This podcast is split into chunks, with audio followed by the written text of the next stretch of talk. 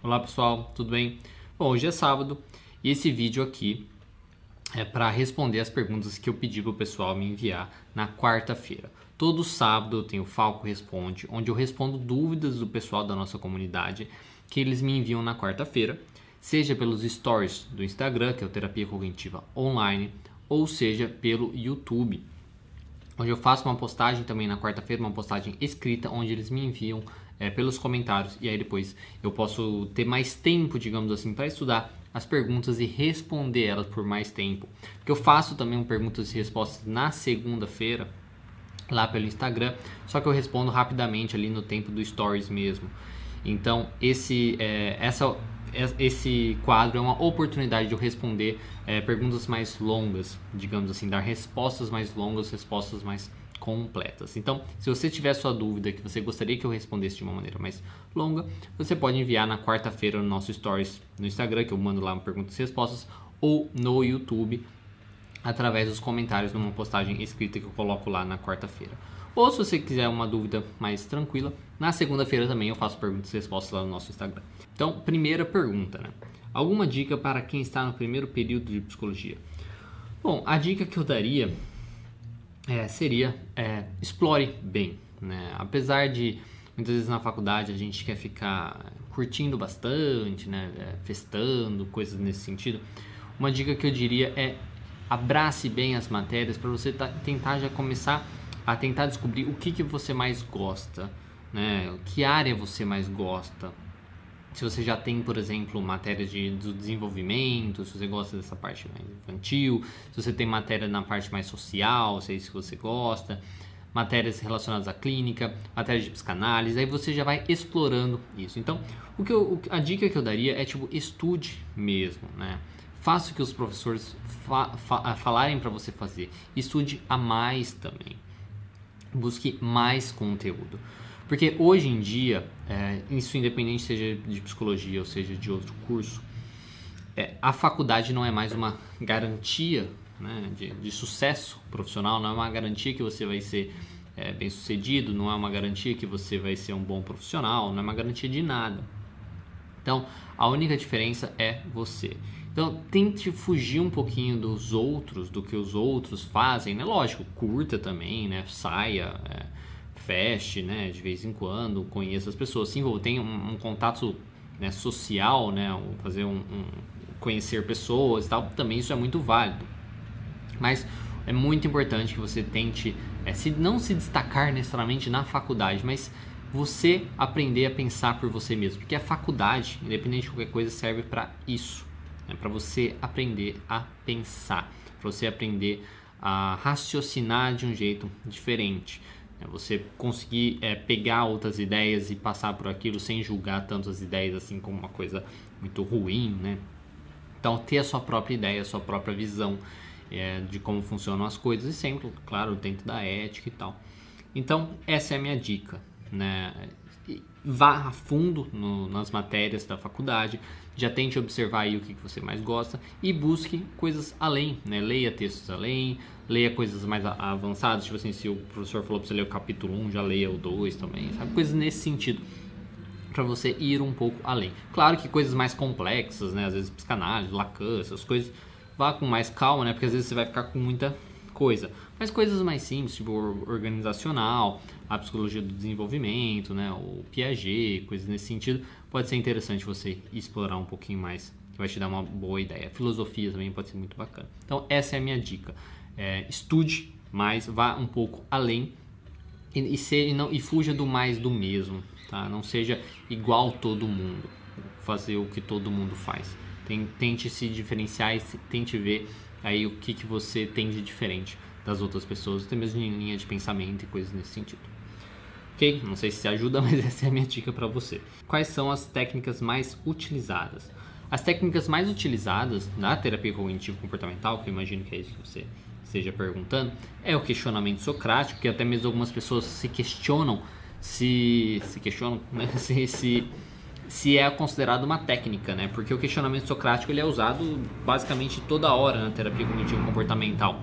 Independente de outra técnica que você esteja usando, você está usando normalmente questionamentos socráticos para colocar, para implementar essa outra técnica. Então algumas pessoas até questionam se é considerado uma técnica ou simplesmente faz totalmente parte, sim. Mas muitos falam que é uma técnica, sim. Né? Então eu diria que é, é uma técnica, é uma das técnicas mais utilizadas porque você usa toda hora o questionamento socrático, que é não falar para o cliente o que, que ele está sentindo, o que, que ele está pensando e tal, é tentar aí direcionar ele para aquele, aquele pensamento, para aquele raciocínio, para respostas, digamos assim. E ao mesmo tempo que outra técnica mais utilizada seriam os experimentos comportamentais ou as exposições, que é o que a gente vê que causa a real é, melhora né, a longo prazo dos pacientes, né, dos clientes, que sejam as exposições para lidar com ansiedade, as exposições para lidar com depressão, as exposições mesmo aos coisas que eles têm medo, a, a, a, o que eles acham que vai acontecer nessas situações é o que vai ajudar mais ao longo prazo. Então, as, mais, as técnicas mais utilizadas são isso: questionamento socrático, experimentos comportamentais e as exposições. Ok? É, próxima pergunta: Como trabalhar o luto através da abordagem da TCC? Bom, o luto, independente seja o luto, independente de qualquer coisa que seja, na TCC o que a gente trabalha é em cima dos pensamentos. Então, aí, como a gente vai trabalhar o luto? A gente vai ver com a pessoa o que, que ela está pensando sobre aquele acontecido, né? sobre aquela morte. Né? Então, se ela pensa que ela é responsável por aquilo, se ela pensa ela está com muita raiva da pessoa que morreu, né? o que, que ela está pensando sobre aquela morte, sobre aquele, aquele acontecido. E aí a gente vai é, questionar isso, trabalhar em cima desses pensamentos, ver a validade desses pensamentos, porque é muito comum, por exemplo, como eu disse, o sentimento de culpa, é sentir culpado, achando que eu poderia ter feito coisas diferentes, ah, se eu tivesse feito isso diferente isso não teria acontecido, né? coisas nesse sentido. Então, é uma coisa que a gente pode fazer, que normalmente a gente faz, é justamente questionar esses pensamentos, trazer mais para realidade, mostrar que muitas vezes são coisas que fogem né, do nosso controle, coisas nesse sentido. Então, por um lado, é isso, é trabalhar em cima dos pensamentos que a pessoa está tendo sobre a morte. Depois, a gente vai trabalhar com as part, a parte comportamental, mexer no ambiente, né, da rotina da pessoa. Porque muitas vezes a pessoa, é, um, ela quer parar de ter uma rotina, então ela se isola, fica mais assim, entra numa parte mais depressiva, né? É, então se isola, não quer fazer mais nada, isso é terrível, ela precisa voltar com a rotina, ela precisa ter a rotina e ir devagarzinho. Ao mesmo tempo que às vezes a gente tem que tentar é, desviar um pouquinho, pelo menos por, por um tempo, é, de coisas que lembram a pessoa que morreu, né? O falecido, né? Coisas nesse sentido. Por exemplo, as roupas no armário, né? Aí tem gente que é, fica lá olhando a roupa da pessoa que morreu, né? Coisas nesse sentido. Então, às vezes é tentar trabalhar, talvez possa demorar um pouco mais para fazer isso, mas tentar trabalhar para tirar as coisas da rotina que sempre envolviam a pessoa. Né? Então, fazer diferente. Por exemplo, ah, uma mulher que sempre cozinhava para o marido, o marido faleceu. Aí, toda vez que ela vai cozinhar, ela lembra então que ela cozinhava para o marido e coisas nesse sentido uma coisa que ela pode fazer é mudar isso, talvez começar a, a não cozinhar mais, né? pedir comida ou ir comer na casa dos filhos, sei lá, né? fazer uma mudança nesse sentido pode ajudar também. Isso vai para cada caso, tá? Não é uma regra. Então, isso são do, coisas que a gente pode fazer para trabalhar com o luto. Próxima pergunta. A abordagem TCC é eficaz na, psicologia hospitalar? Com certeza, né? Porque a TCC, querendo ou não, ela, bom, Próxima pergunta. A, próxima, próxima pergunta. A abordagem TCC é eficaz na psicologia hospitalar? Bom, com certeza, né? A TCC é eficaz em qualquer uma da, da área, das áreas, digamos assim, né? Da, da, da psicologia. Então, ela pode ajudar muito, sim, a gente trabalhar, por exemplo, na área hospitalar. Às vezes a gente seja hospitalar né? É, psiquiátrico, né? Hospitais psiquiátricos vai trabalhar por conta do envolvimento que a gente tem com o DSM, né? Então a gente vai trabalhar muito, muitas técnicas, muitas coisas com os transtornos, seja hospitalar, né? Hospital normal, digamos assim. É, também ela vai ser muito útil porque a gente vai trabalhar às vezes com o luto de, de, de parentes, né? Da, da pessoa que está internada, com os pensamentos que ela tem sobre aquilo e tal, e também com a pessoa que está às vezes internada, com a, as coisas da aceitação né, da sua doença, da sua condição, dela entender que ela consegue né, superar, dela desenvolver ali, dela não desistir das coisas e, e ver a importância da rotina, ver os pensamentos que ela tem mesmo, os pensamentos disfuncionais que ela tem sobre a sua doença, sobre a sua condição, sobre o seu prognóstico, né, se é positivo, se é negativo. Então, ela pode ser muito útil, porque ela não vai ficar, porque como ela é mais no aqui e agora, Então ela vai conseguir ajudar a pessoa a aliviar um pouco né, os seus sintomas, os sua as suas dores, né, mas no momento. Não vai ficar tanto assim focando no passado, no que, que às vezes vai demorar um pouco mais para trazer algum alívio. Então ela é muito é, eficaz em qualquer área e na hospitalar isso não, não seria diferente. Próxima pergunta: Quais as bases de tratamento para ansiedade com a TCC? Bom, para, para tratar a ansiedade com a terapia cognitivo comportamental, como sempre, como eu já estou falando, é primeiro de tudo trabalhar com os pensamentos disfuncionais. O que, que a pessoa pensa. Então, um, o que a pessoa pensa sobre as situações que ela teme, digamos assim, né, que causa ansiedade nela, e o que a pessoa pensa sobre a ansiedade e os sintomas da ansiedade.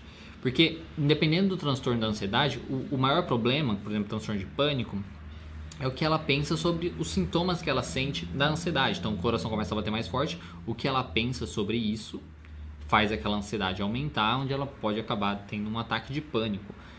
Então, é, os pensamentos da pessoa, seja sobre a situação que causa ansiedade, por exemplo, é uma apresentação na faculdade, ai meu Deus, eu vou travar, eu não vou conseguir fazer e tal. Então, os pensamentos dela sobre a situação, os pensamentos dela sobre a ansiedade, por exemplo, ansiedade terrível, eu, não, eu nunca vou conseguir superar a ansiedade, é, a ansiedade não, é, é, nunca vai sair de mim, né? Coisas nesse sentido, ou eu preciso superar, eu sou fraco por não conseguir superar. Então, os pensamentos dela sobre a ansiedade e os pensamentos sobre as sensações físicas também. Né? Eu tô tendo um ataque cardíaco, quando começa o coração começa a bater mais forte. Ai meu Deus, estou perdendo o controle de mim e tal. Então, a base do tratamento para a ansiedade na terapia cognitivo comportamental é isso, em cima dos pensamentos que ela tem sobre, é, sobre essas três partes. E depois, é, junto com isso, né, para tentar trabalhar com esses pensamentos, a gente usa muito experimentos comportamentais e exposições. Seja exposição à situação, né, então expor a pessoa a situação dela falar com, com outras pessoas, é, falar, fazer apresentações, coisas nesse sentido. Expor a pessoa à ansiedade, também, para ela ver que a ansiedade não é tão terrível como ela imagina. Expor a pessoa às sensações físicas também, né, porque ah, ela precisa ver que ela vai lá ter o ataque, cardíaco e tal, mas ela não vai morrer por conta disso. Se ela não tiver nenhum problema no coração, né? Então ela não vai morrer por conta disso. Então, isso é muito importante. Basicamente, é como a gente trabalha com a ansiedade na terapia cognitivo comportamental. Próxima pergunta: É melhor tratar da ansiedade grave com o psicólogo sem ajuda de fármaco ou com o psiquiatra? Bom, para você tratar a ansiedade, o ideal é que você use, use os dois. Depende do caso, né? Se for uma ansiedade leve, só a terapia cognitivo comportamental mesmo pode ajudar, tá? Só o, o, o, terapeuta, porque ele vai entender lá os pensamentos que causam ansiedade, vai fazer as, as exposições, experimentos comportamentais para a pessoa ver que é, a situação é muito menor do que ela imagina e tal. Ela vai aprender essas habilidades e aí ela vai conseguir lidar com isso dali para frente. Agora, se é uma ansiedade muito grave, né, muito forte, um transtorno de pânico, causa muito desespero, faz a pessoa às vezes evitar trabalhar, faz ela se afastar do trabalho, coisas nesse sentido, é uma coisa que precisa também, né, também do acompanhamento psiquiátrico. Por quê? Porque o acompanhamento psiquiátrico vai fazer a pessoa ter ali algumas medicações, onde ela, no momento ali muito grande, pelo menos inicialmente, ela poder usar a medicação para ela poder se acalmar, né? E depois para depois ela poder entrar com os questionamentos e com os experimentos inicialmente. Depois é, a ideia é que ela não use essas medicações para lidar com as situações. Ao mesmo tempo que ele vai fazer um tratamento também, seja com antidepressivo ou outros medicamentos, onde ele vai é, ajudar no dia a dia a pessoa estar tá um pouco mais controlada também nas emoções, de não ficar tão fortes as emoções dela, para ela também, novamente, poder usar os questionamentos, os experimentos, está mais, digamos, confiante, mais apta para trabalhar com o seu problema. Então, se for muito grave, é importante que sejam os dois. Agora, só com outra, a coisa do psiquiatra é uma coisa que depende muito. Né? Se for uma coisa bem leve, bem leve, é, talvez ela tomando uma medicaçãozinha ali e tal, ela melhore e, e segue em frente com a vida dela, não vai necessariamente precisar, precisar da terapia.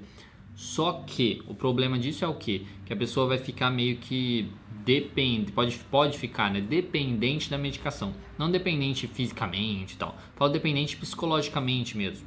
Onde ela entende que ela não melhorou porque ela aprendeu a lidar com aquela situação. Ela não melhorou porque ela viu que a situação, o pensamento dela é exagerado e coisas nesse sentido. Não, ela melhorou porque ela usou a medicação. E aí, se em algum momento e tal essa medicação é retirada dela, ou sei lá, acontece falta da medicação dela, aí ela pode voltar a ter todos os sintomas de novo, sofrer de novo com isso, porque ela não entendeu que ela foi capaz de superar. Ela superou isso. Então, o ideal seria o acompanhamento é, psicológico, né, terapêutico. Esse é necessário o psiquiatra. Só o psiquiatra também pode ser, mas pode causar essa dependência, como eu disse, dependência aí psicológica que não pode, pode no final das contas não ajudar necessariamente. Ajuda, mas você está fazendo mais uma. É, tampando o sol com a peneira, né? Tipo, não está tá sendo uma coisa mais paliativa, que não necessariamente vai ajudar no longo prazo. Próxima pergunta: Existe alguma ferramenta prática para trabalhar o TDAH? Algum questionamento, exercício? Olha, não que eu saiba, tá? Porque, independente se for TDAH, se for qualquer outra coisa, o que a gente vai usar é o questionamento socrático de uma maneira geral, porque cada caso é um caso. Então vai depender do como a pessoa, por exemplo, é, primeiro, o que, que a pessoa quer fazer, né? Se a pessoa quer estudar, ou se ela está tendo dificuldade de estudar, se ela está na, na escola, se ela está na faculdade, se ela está trabalhando, se o problema dela é no trabalho, se ela está no cursinho, sei lá. Independente, primeiro a gente precisa ver isso, precisa, precisa ver o que a pessoa pensa, o que ela, quais são as metas dela que às vezes a pessoa, porque assim, uma pessoa normal, digamos assim, sem, sem o TDAH, ela pode ter já metas irrealistas, né, disfuncionais, por exemplo, ah, eu não quero estudar é, quatro horas por dia, sendo que ela nunca estudou na vida. Isso vai ser, não vai ser possível, entendeu? Isso é muito difícil, é irrealista isso. Algumas pessoas podem conhecer, mas é irrealista para a maioria das pessoas. Então a gente precisa trabalhar em cima disso, desses pensamentos, fazendo um questionamento socrático e tal, e trabalhando com isso, vendo uma coisa mais realista, exemplo, estudar talvez uma hora por dia. Uma pessoa com TDAH, ela também pode ter essas mesmas metas irrealistas. Ela já tem a dificuldade do TDAH e mesmo assim ela fala: Não, eu tenho que estudar é, 4 horas por dia direto, não posso parar e tal. E você vai ter que trabalhar em cima disso. Então, tudo vai depender dos pensamentos que a pessoa tem sobre o seu, seu problema. Tá? Às vezes ela também fica se sentindo mal. Ah, porque eu sou assim, eu sou inferior às outras pessoas, coisas, ou, assim. ou, às vezes ela é resistente ao uso da medicação também. Então, os pensamentos que ela tem sobre o uso da medicação. Então, o, no TDAH é isso que a gente vai trabalhar. Ao invés de trabalhar o que, que a pessoa pensa sobre o problema dela, o que ela pensa sobre a medicação, o que ela, as metas que ela coloca para ela mesma, ela precisa entender que ela tem uma dificuldade, que ela tem um problema, que ela precisa, digamos, é, não é ser café com leite, mas ela precisa aí modelar um pouquinho e ser mais justa com ela mesma né, basicamente. Mas os questionamentos, o jeito de fazer isso é o básico, é o questionamento socrático básico que a gente faz. E os experimentos comportamentais também é testar, né, vamos supor, se ela não está conseguindo estudar uma hora por dia direto, né, e ela fica sofrendo por conta disso, a gente pode usar os experimentos comportamentais, comportamentais né, fazer assim, que tal essa semana você estudar menos? Né, estudar 40 minutos, estudar meia hora, dar um intervalo aí de uns 15 minutos entre estudo, sei lá, vamos testar isso. Usar os experimentos comportamentais para ver aí qual comportamento seria melhor para ela, se funciona, se não funciona, se ajuda nos pensamentos dela e coisas nesse sentido. Então, é difícil falar assim se existe alguma ferramenta, alguma coisa meio geral, né, de questionamento, um exercício específico. A coisa é ser é, cada caso um caso. Então, você precisa fazer uma boa conceituação de caso do seu cliente, né, do seu paciente, fazer lá os, os questionamentos, ou responder o pegar o registro de pensamentos disfuncionais, montar uma conceituação cognitiva, ver as crenças, os comportamentos disfuncionais e montar o trabalho em cima disso. Não tem nada específico para TDAH, pelo menos não que eu saiba, ok? Próxima pergunta. Como a TCC trabalha o sujeito que é desanimado, preguiçoso, muito fleumático? Bom, essa coisa da pessoa ser mais desanimada, preguiçosa e tal, ela vai trabalhar primeiro. A gente precisa saber se a pessoa, apesar dela estar tá desanimada, preguiçosa, se ela está motivada na terapia. Né? Porque se ela não está nem motivada para terapia, vai ser muito difícil a gente trabalhar com isso, né? fazer ela se sentir mais motivada, fazer ela é, lidar com isso, superar isso. Ela estando motivada, o que a gente precisa fazer, como a gente faz sempre, né? trazer mais motivação para essa mudança. Né? Então, ver o que, que ela perde sendo desse jeito, o que, que ela ganha sendo desse jeito, porque é, o que ela, é por isso que ela mantém esse comportamento. O que, que ela ganha mudando de comportamento, sendo mais ativa e tal, e o que ela perde sendo mais ativa também. A gente trabalha em cima disso, dessas respostas, para ver se são coisas exageradas, né? Por exemplo, ah, o que ela perde, o que ela perde sendo mais ativa. Ah, ela perde que as outras pessoas vão deixar de fazer as coisas para ela, sei lá, mãe, né? Coisas nesse sentido. Bom, mas por que, que é importante às vezes perder isso? Ah, independência, né? Crescer, crescimento pessoal e tal. Então a gente precisa trabalhar nessas questões para entender por que, que o sujeito, primeiramente, funciona dessa maneira. Quais os pensamentos que ele tem que mantém ele dentro disso. Aí a gente trabalha isso. E depois a gente faz uma mudança na rotina dele, vê como é a rotina dele e tenta otimizar um pouco mais essa rotina, né? Deixar, colocar é, as coisas de uma maneira mais prática, que facilite as coisas para ele, né? Que não seja uma coisa que às vezes ele fica um longo tempo sem fazer muita coisa, né? Fica muito tempo parado, isso não estimula, traz mais preguiça para ele, ou às vezes ele, vamos supor, ah, ele tá com dificuldade de ir pra academia. Ele vai, sai do trabalho, vai para casa para se arrumar para academia e aí depois, ai, aí desanima e tal. Aí é muito difícil mesmo. Então é mudar as coisas, por exemplo, levar a roupa da academia para o trabalho. Aí você ele pode sair do trabalho já com roupa de academia e ir direto para academia, ou ir para academia, se trocar na academia e fazer. Né? Então essas coisas que a gente precisa fazer para tentar estimular aí a pessoa. Primeiro entender o porquê que ele faz isso, por que, seria interessante ele mudar para tentar motivar ele a ser diferente. E depois trabalhar numa parte mais comportamental mesmo de mudar a sua rotina, né? deixar a sua rotina um pouco mais ativa, com mais coisas. E conforme ele vai tendo resultados positivos disso, é ir reforçando esses resultados positivos, falando, olha, tá vendo? Foi porque você fez dessa maneira e tal, que bacana, que você acha de continuar fazendo dessa maneira, né? Qual a sua conclusão disso? Então, isso que pode ajudar. E a, deixa eu ver, é, a última pergunta é o que é terapia cognitiva? Bom, a terapia cognitiva ou a terapia cognitivo comportamental é a terapia que é baseada no modelo cognitivo.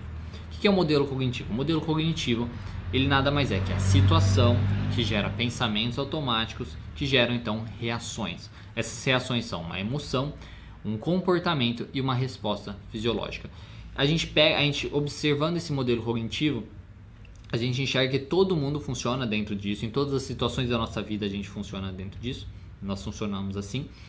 E aí o que a gente e a gente trabalha em cima disso. Então a gente vai trabalhar em cima desses pensamentos automáticos que surgem simplesmente quando a gente está numa situação. E a gente vai trabalhar em cima disso, que normalmente muitas vezes são pensamentos às vezes disfuncionais que causam reações disfuncionais. Então a gente exagera uma coisa, então, ah, eu não vou aguentar isso, e isso causa muito sofrimento, a gente fica muito ansioso por conta disso, ou fica muito triste, tem um comportamento de esquiva, de evitar situações e tal. Então, a gente vai enxergar, pegar esses, esses pensamentos disfuncionais e trabalhar em cima deles através de questionamentos, né, que a gente chama de questionamento socrático. Que é fazer questionamentos para ver que a pessoa, para ver, para a pessoa perceber que aqueles pensamentos muitas vezes são exagerados e que não, não digamos, não ajudam em nada, não servem para nada. Estão ali só para atrapalhar, para deixar ela mal e coisas nesse sentido. E a gente focar em pensamentos mais funcionais. É basicamente isso que é a terapia cognitivo comportamental. É uma terapia trabalha, que foca em cima do modelo cognitivo, enxerga o sujeito dentro do modelo cognitivo e trabalha também durante as sessões dentro do modelo cognitivo. Por conta disso, ela é mais focada no presente. Né? Então a gente trabalha mais no aqui e agora, em vez de focar tanto no passado, entender o que aconteceu lá no passado e tal. A gente fala às vezes das coisas do passado, porque tem o desenvolvimento das crenças e tal, que geram os pensamentos é, automáticos, mas não é o nosso foco principal de trabalho. Ok? Bom, pessoal, era isso. Essas são as perguntas dessa semana. A gente só teve perguntas do Instagram dessa vez. Então, se você, lembrando novamente, se você tiver sua dúvida que você gostaria de ser respondida de uma maneira mais prolongada, né, mais longa a resposta, você pode enviar lá no nosso Instagram na quarta-feira. Eu mando lá no Stories um perguntas e respostas para vocês me enviarem. Ou também no YouTube eu mando também um, uma faço uma postagem escrita onde o pessoal me envia ali nos comentários, né, a sua pergunta, aí eu respondo. Se você gostou desse vídeo, dê um gostei. Se você não gostou desse vídeo, dê um não gostei. E se você não for inscrito no canal, se inscreva, inscreva para poder ajudar a gente a manter isso e, né, tá passando aí mais informações para mais pessoas. Qualquer coisa, você pode mandar nos comentários e até a próxima semana. Até mais.